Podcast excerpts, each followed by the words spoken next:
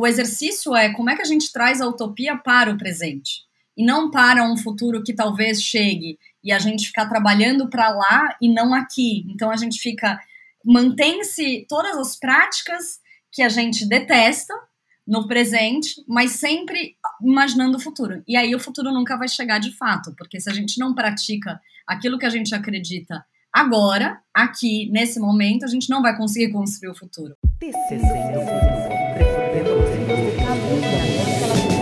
Tejiendo Futuro. Recorriendo los hilos de cambio en América Latina, un podcast de la Red de Líderes Responsables y la Fundación BMW.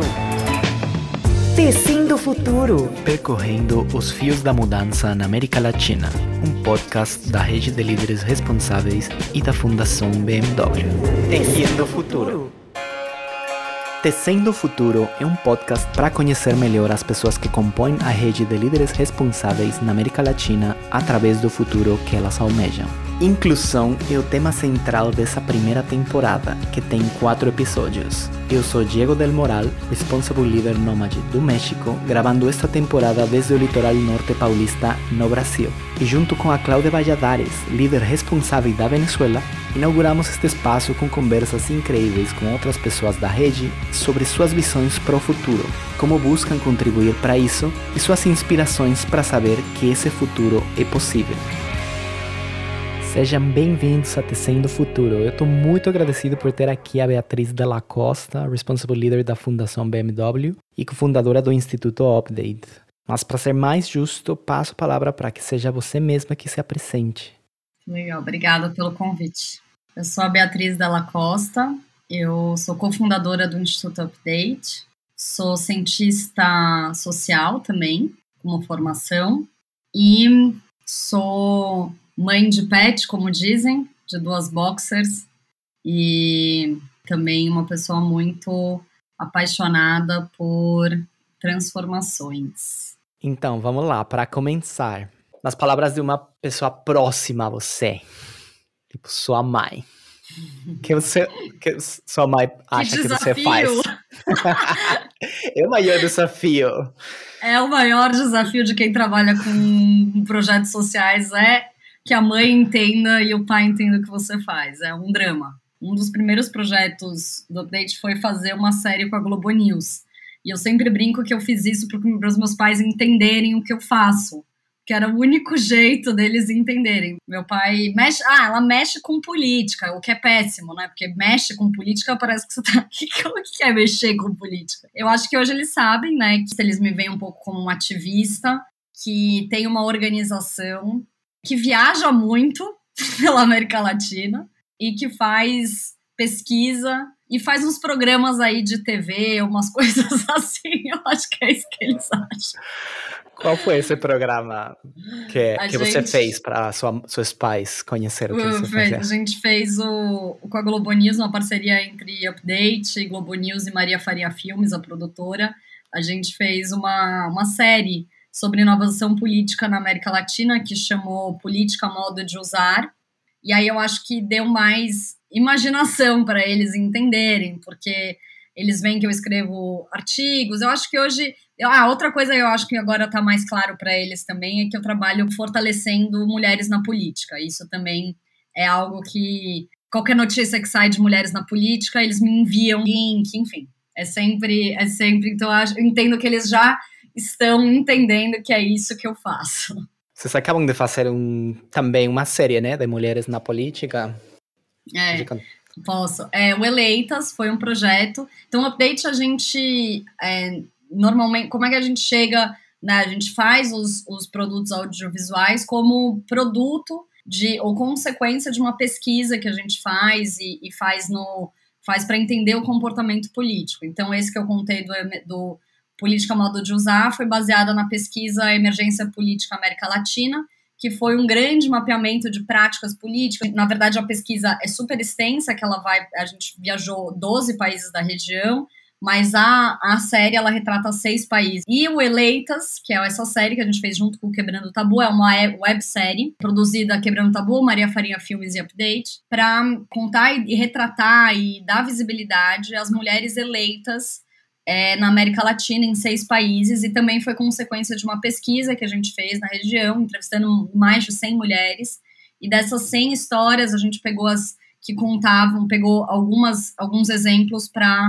contar essa história é, das mulheres que estão se lançando, que estão se colocando aí num, à frente de processos políticos e estão sendo eleitas e estão conquistando espaços e abrindo mais espaço ainda para mulheres ocuparem esses espaços de poder.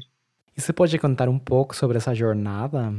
que te motivou a entrar hum. nos temas políticos até chegar onde você está agora, até mexer na política? que eu mexi. é uma coisa, sempre foi uma coisa muito natural minha, assim, né? Eu tinha, assim, sete, oito, nove anos e ficava assistindo como é que chama? A, é, a campanha eleitoral gratuita na televisão e achava e torcia para um, algumas vezes muito equivocadamente para outros, mas eu tinha nove anos, então eu era, mas eu assistia, eu gostava. Isso sempre fez parte da minha é, da minha natureza mesmo, gostar dessa, dessa transformação social e da política.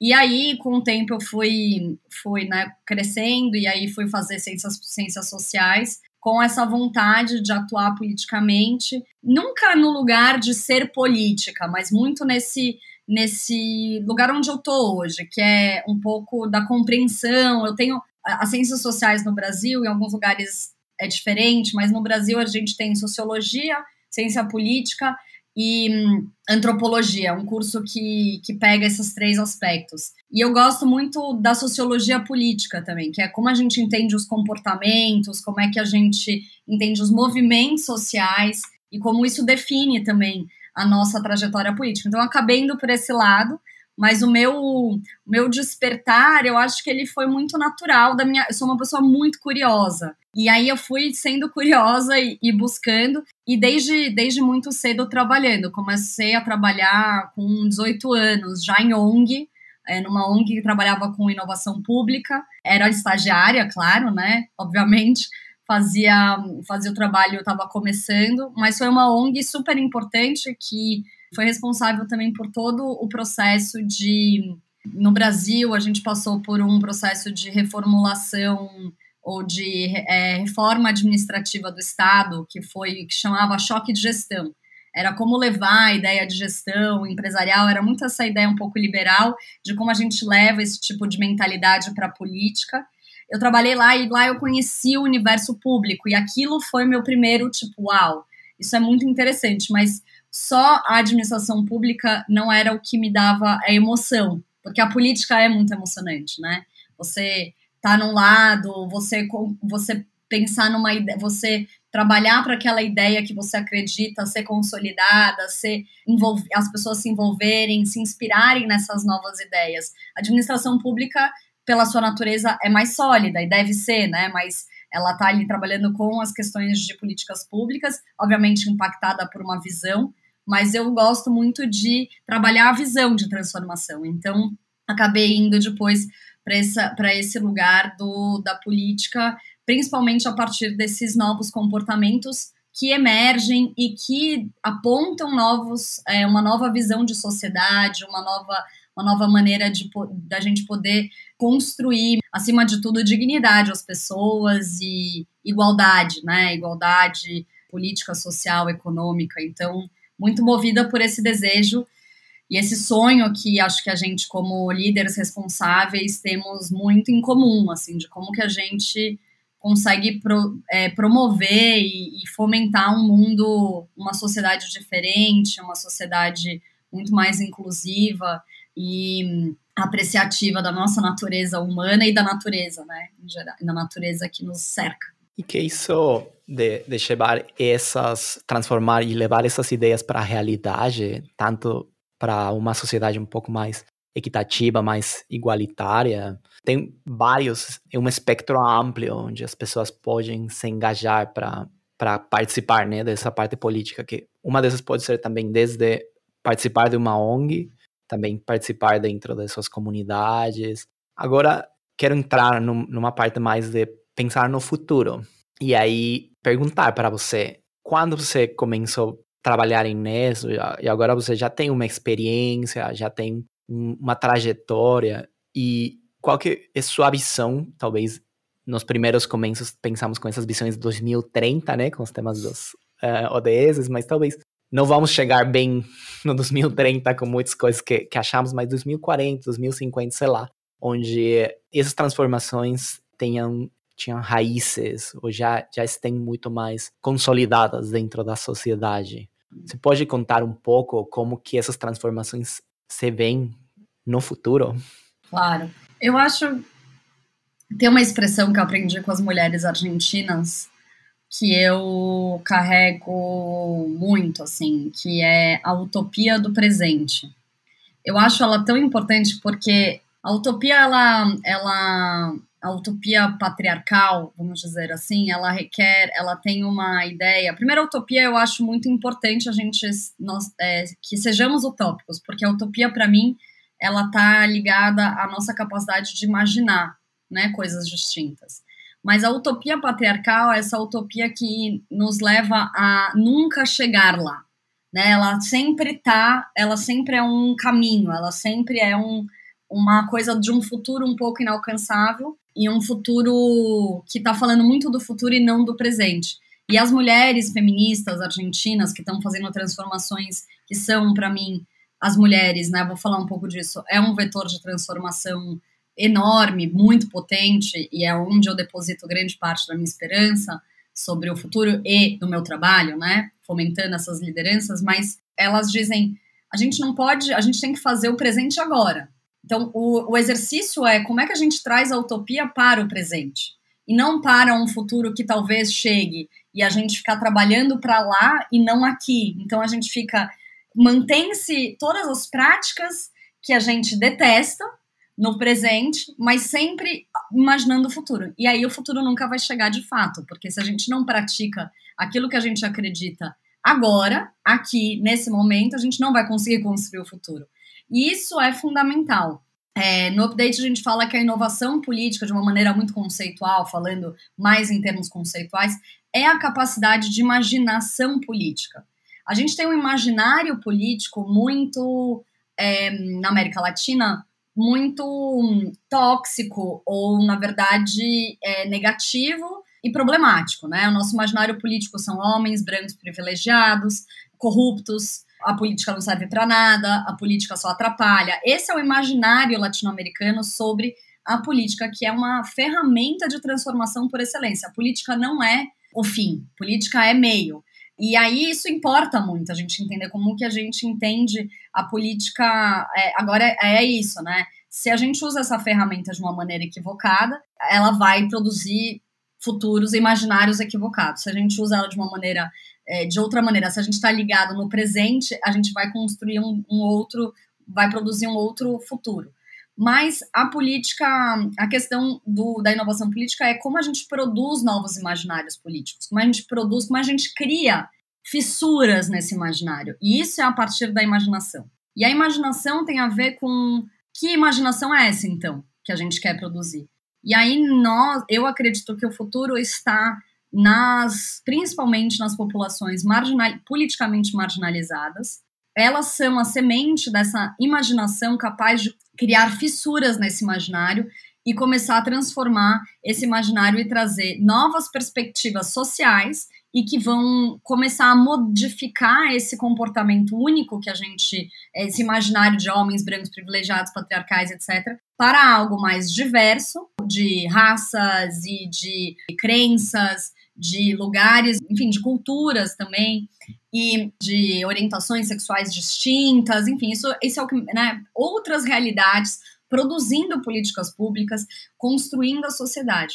Agora, eu não tenho uma visão, não sou, eu sou esperançosa, mas não romântica. É uma visão muito difícil de é, a gente não está, enquanto sistema e mentalidade patriarcal, é uma, uma mentalidade de uma mono, né? Monocultura, monoteísta, mono. Então é uma coisa só. Então a gente romper este imaginário da mono, do mono, do, do único, para o diverso, é um trabalho imenso e que não passa só da macropolítica, ela vai para micro, micro, micropolítica, que é o nosso dia a dia. Então, eu digo que eu não sou romântica porque eu não acho que isso. A gente vê o desafio no dia a dia de como produzir a diversidade. É muito difícil, mas os, os ganhos são muito bons. Então, a gente tem que começar a contar essas histórias de como isso muda a vida das pessoas, incluso aquelas que não querem a mudança. Mas quando elas começam a ver que é muito mais interessante, elas vão se modificando. Mas a gente precisa começar a contar histórias políticas de diversidade que estão muito mais próximo das pessoas. Enquanto a gente continuar usando, e aí isso tem a ver com o método que a gente faz no update, quando a gente usa ferramentas ou, ou quando a gente ainda explica a política de uma maneira muito sofisticada intelectualmente ou muito codificada, de, mais assim para dizer, mais codificada em quem questão política, partidos e não sei o que e tal, que é a política que também é importante, mas a gente precisa conseguir traduzir isso para histórias do dia a dia das pessoas, para histórias mais próximas delas, onde elas possam começar a imaginar de fato uma mudança. Então, eu e aí eu vejo quem são as lideranças desse futuro 2030, 2040 que a gente já está vendo agora na América Latina inteira. Principalmente o principal vetor são as mulheres e as dissidências, né? A, o, as mulheres com consciência política de gênero, ou seja, mulheres que não, mulheres que estão ali a serviço de uma nova cultura política, que não é, é a manutenção, porque existem mulheres que são patriarcais e que são conservadoras e que mantêm o status quo. Então, as mulheres são, para mim, é, na minha visão pessoal, mas também da organização, um dos principais carros-chefes dessa transformação com também com as pessoas, né? E as mulheres elas são negras, elas são indígenas, elas são LGBTI a mais, elas estão, né? Então assim, uma entrevista que eu fiz com uma uma política, uma cientista política argentina, ela falou, eles falam, ai, mas vocês querem só tudo para as mulheres, mas as mulheres, as mulheres, as mulheres são transversais, as mulheres são um grupo. Mas essa é a ideia ainda desse lugar de que as mulheres são um grupo.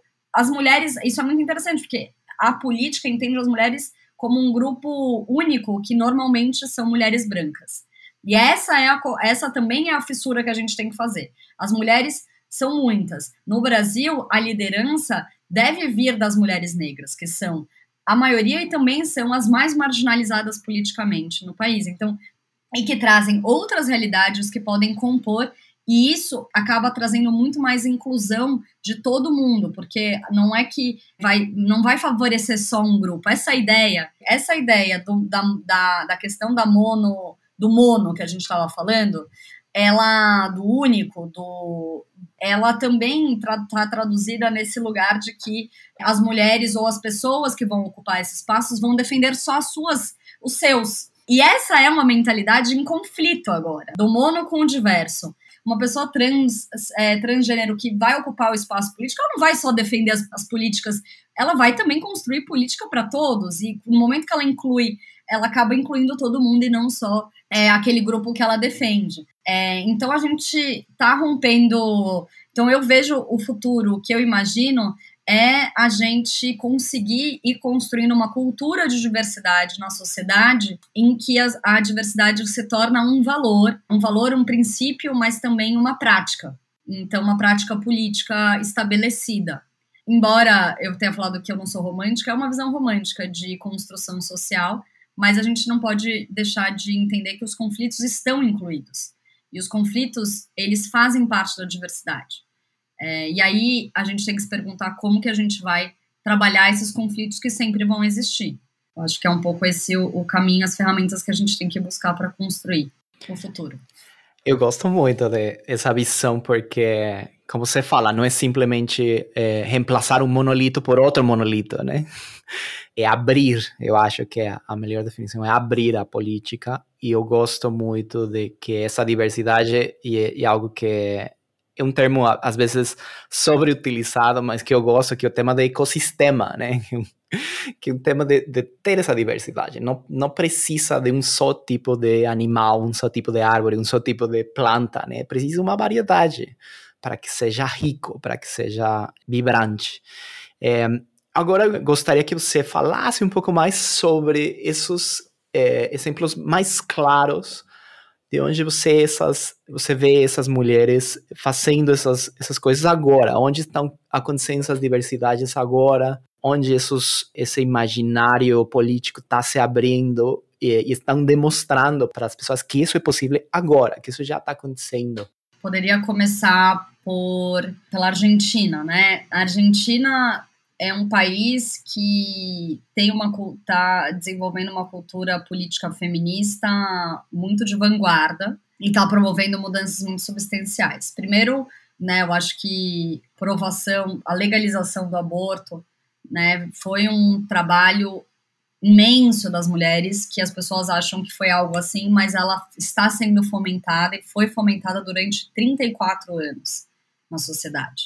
É um trabalho muito da sociedade civil, que foi se aproximando muitas vezes da, da, da, política institucional e chegou num momento muito importante onde tinham mulheres eleitas com essa cultura, é, com uma visão política pró-aberta à legalização do aborto e aberta à discussão, principalmente, que se encontrou e começou a promover essa discussão e foi a grande, né, foi uma a campanha pelo aborto seguro, legal e gratuito foi uma campanha imensa que levou milhares de mulheres às ruas. E não só mulheres, meninas, foi um encontro intergeracional muito importante e mulheres também de diversas dissidências, las pibes, les pibes, que é agora também o, a Argentina é um país também que tem mudado muito a linguagem, de como na linguagem neutra também. Elas foram as que as adolescentes que levaram, olha só que interessante, começou toda uma discussão e eram as adolescentes que levavam para dentro da micropolítica, ou seja, para dentro da mesa, na mesa de discussão familiar, a conversa sobre o aborto. Isso destra foi destravando uma conversa e um silêncio em que as mulheres que se consideravam mais conservadoras também começaram a dizer eu, eu fiz um aborto e viu que era possível que muitas pessoas tinham sofrido ou passado por isso e isso foi destapando uma, uma série de discussões e promovendo uma possibilidade de, de conversa e de diálogo na sociedade. E aí chegou, né, foi é, em 2018 não foi aprovado por muito pouco, mas em 2020 foi aprovada a lei do a despenalização, não só a despenalização, mas a legalização do aborto. E aí começou uma série de outros ganhos. Por exemplo, a Argentina fez o primeiro, primeiro orçamento é, com perspectiva de gênero do mundo. É a primeira vez que se constrói um orçamento público olhando para as mulheres. As mulheres estão sendo consideradas na agora, foi aprovada essa semana, consideradas na, na, aposentadoria como dupla jornada. Então elas ganham uma maior aposentadoria porque elas cuidam da casa e trabalharam também. Então isso também é um ganho. As, a 1% das mulheres, 1% das, das pessoas transgênero também serão consideradas um serviço público e devem ser como devem, vão ter políticas afirmativas para que essas pessoas ocupem espaços de é, públicos, mas também é, trabalho formal. Esses são os movimentos na Argentina, dado um processo. Mas é isso, 34 anos para isso começar a acontecer e encontros entre mulheres muito diferentes. No começo eram mais as mulheres feministas brancas acadêmicas e a partir de alguns anos atrás, começou a, a ser muito mais inclusivo e diverso esse movimento, que hoje elas chamam de movimento plurinacional de mulheres, e elas começaram a, a conflito existiu muito. Não foi fácil, não é fácil, elas continuam tendo conflitos, mas avançam para além do conflito. Essa é a grande lição também. Chile, também. Chile, a gente tem a primeira constituição paritária.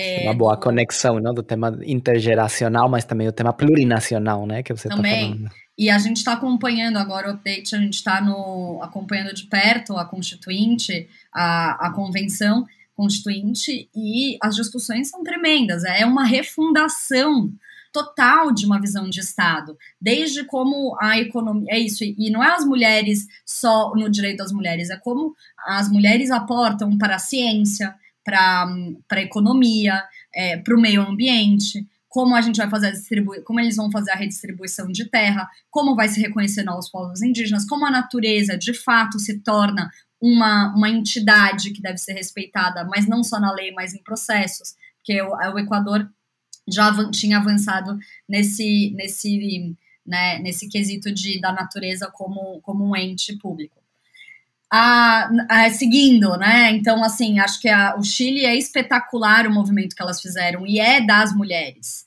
né? As mulheres quando começa a ter a mobilização, a mobilização ocorre porque antes da mobilização as mulheres estavam nas ruas desde 2017 se movimentando muito. Então elas começaram a ocupar esses espaços, trouxeram novas agendas e não só novas agendas, uma nova forma de fazer política. Quando aquelas dan a dança do Lateses, né, a coreografia do Lateses ficou famosa, né, do o violador, el violador eres tu, é uma, um outro fazer político. Você está trazendo coreografia, eu gosto muito disso, porque a coreografia é algo que toda menina fez na vida. Todas nós dançamos coreografias na nossa infância. É, né, algo muito feminino no sentido de tá muito ligado à mulher a dança, né? E ela traz isso como uma ferramenta política, é muito potente. Decodificar, é... né? O que você fala, decodificar e ressignificar, né? Também isso, porque além disso, se espalhou por toda a América, né? Não, por todo o mundo, né? O mundo inteiro. E isso é, traz uma reflexão completamente distinta, porque como é que a polícia vai atirar em mulheres que estão dançando? Me fala. Como é que você vai promover a violência? Como é que você vai colocar um infiltrado no meio de uma dança? Entendeu? Não tem como não sabem como reagir. Que foi, não sei se viram esse vídeo, vocês viram esse vídeo do, das protestas também em Colômbia. Que tiveram as pessoas que estavam fazendo Vogue. Fazendo Vogue, exato. Não sabem como outras, reagir, né? São outras ferramentas políticas, outras formas, e, e não sabe nem de, e nem tem como, porque, tipo, é, realmente, assim, seria totalmente insano se você fizesse é, o, o, não só insano, porque eles são insanos, né? Mas eles não sabem, é isso que você falou, eles não sabem. Você, você tipo, mexe no sistema, você cria fissura, foi o que eu, te, eu tava falando. Criou uma fissura no imaginário. Aí você abre um espacinho, entendeu? Então, assim, é isso que a gente tem que fazer, esse esgarçamento, que é a partir do imaginário, que é a partir da imaginação. Voltando, Colômbia, como você trouxe também, mas a Colômbia tem algo fundamental. O processo do acordo de paz da Colômbia foi inovador porque foi o primeiro acordo de paz do mundo com perspectiva de gênero.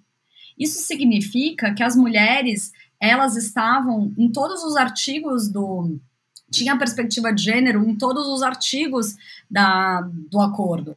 E foi por isso que a direita, a extrema direita pegou eles pegaram por a palavra gênero, que eles né, têm um, uma grande obsessão por isso, e des, construíram todas dizendo aquelas coisas absurdas que ia ter um, uma casa de aborto a cada esquina, que todas as pessoas iam ver. É, eles dizem isso de fato, que o acordo ia promover, as pessoas iam ser, é, fomentar a cultura gay e que todo mundo ia virar gay.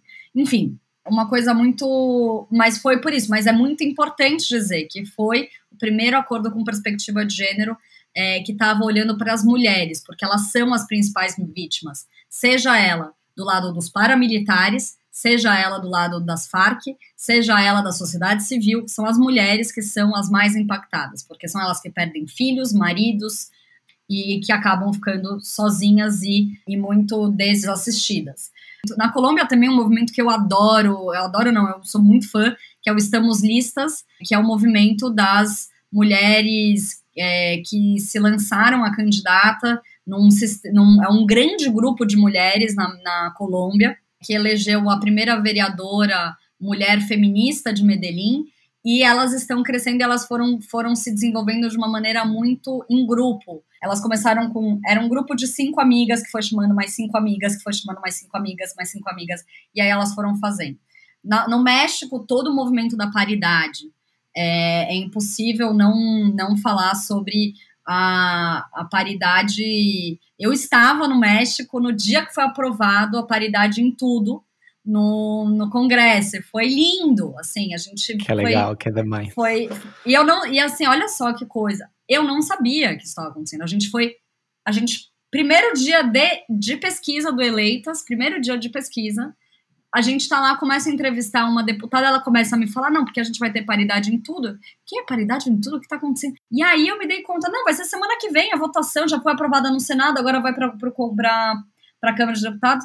E é o primeiro país na América Latina que tem paridade, que está promovendo, né, que é o primeiro passo, né, tem um grande desafio cultural a ser vencido, mas é um, uma instituição, a gente, a México aprovou a paridade no, no judiciário, legislativo, executivo, em todos os níveis, de uma maneira muito é, é, e muito também orquestrada pela sociedade civil. Também uma batalha que vem de muito tempo, não é de agora. E o Brasil, o Brasil tem esse lugar é, muito, muito Uh, eu acho que quem está levando o movimento das mulheres negras no Brasil, das mulheres negras na política, que vem, infelizmente, com, com pós é, o assassinato da Marielle Franco, des, é, desencadeou uma rede de mulheres é, negras muito potente, que estão se colocando também a serviço dessa de ocupar espaços de poder.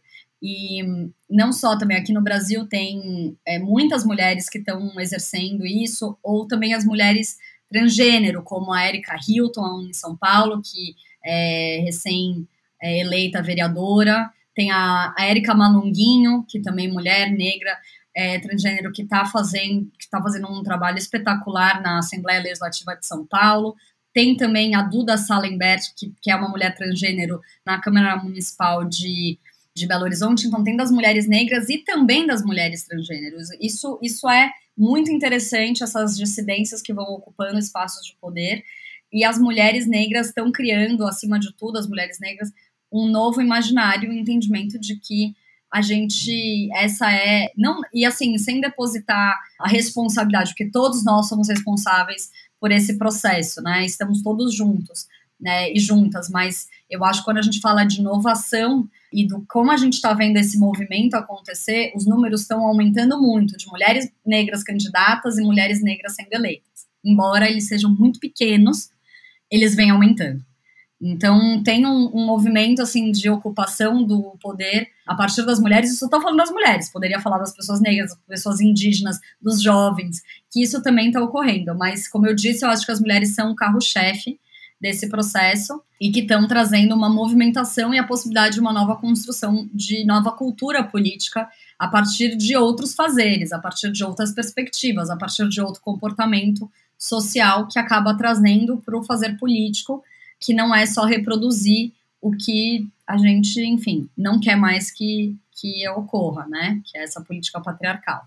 Queria aproveitar que estamos nesse tema para pedir que você conte para a gente um pouco mais sobre os veículos de inovação política, como as candidaturas coletivas, ou também sobre as plataformas como Estamos Listas na Colômbia ou a UNA no México, né, que criam esses espaços ah, de conversa entre mulheres, é, sem importar as divisões políticas ou os temas tradicionais uhum. dos partidos. Sim, eu acho que as campanhas coletivas. Isso foi uma inovação, isso você está corretíssimo. Essa é uma das grandes inovações políticas que ocorreram no Brasil, que foram se espalhando pela América Latina, são, as, são os mandatos coletivos. Começou com a bancada ativista, principalmente aqui em São Paulo, e foi se multiplicando. Né, tem, tem a mandata, né, que é está que tá em Recife também, que são quatro mulheres que ocupam um, um cargo de, de deputado estadual em, em, Pernambuco. Então tem uma tem esse grande movimento coletivo, né? Que é a ideia de que não, eu acho isso um e que também surgiu a partir também da gabinetona, que é um grande gabinete compartilhado entre mulheres eleitas no, na vereança de Belo Horizonte, deputada estadual e deputada federal. Então, a Hora Carolina, Andréa de Jesus e a Duda Antes estava na Cida Fala Bela e na, Be e na Bela Gonçalves, agora está a Bela Gonçalves. É, então, continuando esse processo de um gabinete transversal. E aí, o que você estava dizendo, que é muito importante, essa questão que as mulheres elas atuam, e a gente viu isso como um comportamento contínuo das mulheres, todas essas 100 que a gente entrevistou, a gente via uma predisposição, e também não só uma predisposição, mas também ações políticas muito mais transversais e muito mais transpartidárias. Ou seja, a ideia de que é isso, eu quero resolver o problema, eu não quero ter razão. Assim, eu quero resolver este problema, eu tô aqui para resolver esse problema. Eu não tô aqui para ficar continuando, acumulando poder. Então, assim, se eu tenho que resolver o problema, eu tenho que sentar na mesa com gente que não vai concordar comigo, que eu, a gente não, mas a gente vai tentar encontrar um caminho comum. Então tem uma ideia muito mais do que você pensar, mas, mas Bia, isso deveria ser a política, né? Bom, eu concordo, mas a política não é assim. A política não foi usada para, não foi construída até hoje para gente, para chegar em acordos comuns. Foi a política hoje é, um, é uma disputa de poder, ponto e basta. É isso. Para a política patriarcal que a gente estava falando, essa do nosso do imaginário atual. Então a gente tem, tem as mulheres, elas usam. A outra coisa que, em termos de, de método, né, que é quase uma prática política, a prática política transversalidade, e tem uma que é muito importante, que é o, a empatia pragmática, que tem a ver com isso. Assim, eu não vou. Não é porque as mulheres são empáticas, porque elas são puro amor, né? Que é essa ideia e tal. As mulheres são empáticas porque elas precisam ser empáticas na política. Eu preciso entender o outro ponto para eu poder construir o meu e construir junto e, e, resolver as coisas. E o outro que eu acho muito importante, outra prática que a gente chama de, a gente chamou no nosso estudo de ética criativa. Por exemplo, o, a, o Lateses é uma ética criativa. Eu preciso a coreografia, o, né, ou também o, o Estamos Listas, as ações, o AUNA, por exemplo, é tipo eu preciso, nós precisamos fazer diferente. A criatividade é uma ética. Eu preciso criar novos meios. Então é uma é um estado de estar politicamente que é pensar como posso fazer diferente, já que esse método que está aí não me atende, não atende à inclusão que eu estou buscando. Então tem tem e essa questão da coletividade também, né? Que é esse lugar de, embora elas sejam protagonistas, e você tem muito protagonismo, das pessoas, você vê que no discurso delas, elas não falam eu fiz, eu sou, eu, eu, eu. É muito nós, é muito coletividade. Eu não poderia se não fosse fulana, ciclana, beltrana. Eu não poderia se não fosse minha mãe, que ficou em casa com meu filho. Eu não poderia se não fosse meu marido, que ficou não sei aonde. Eu não poderia se não fosse a dona, a dona Joaquina, que me ensinou tal coisa. Então, você tem uma, um discurso que ele é já incluído. Não é só um discurso é o entendimento de que elas não estão ali, elas estão ali sendo sustentadas por uma rede. Então, embora elas sejam protagonistas, elas não são, a, elas sejam lideranças, elas não são as únicas protagonistas desse movimento. Então, tem um, uma mudança aí também de imaginário, né? Onde a gente acha que o líder forte, que vai resolver tudo, o grande salvador, entendeu? O único, que é outro imaginário que precisa ser rompido. Ninguém faz nada sozinho. São a partir das comunidades, do, do coletivo, né? Do, de criar também os territórios, economia do cuidado, né? Também reconhecer como esses cuidados fazem parte também do, do tecido que sustenta essas mudanças. Agora vamos fazer uma última parte de perguntas rápidas.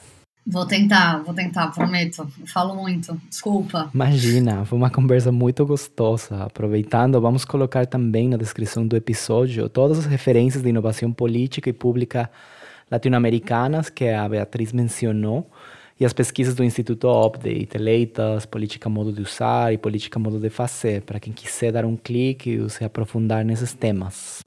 Então, vamos lá. Qual foi a aula da faculdade que mais te marcou?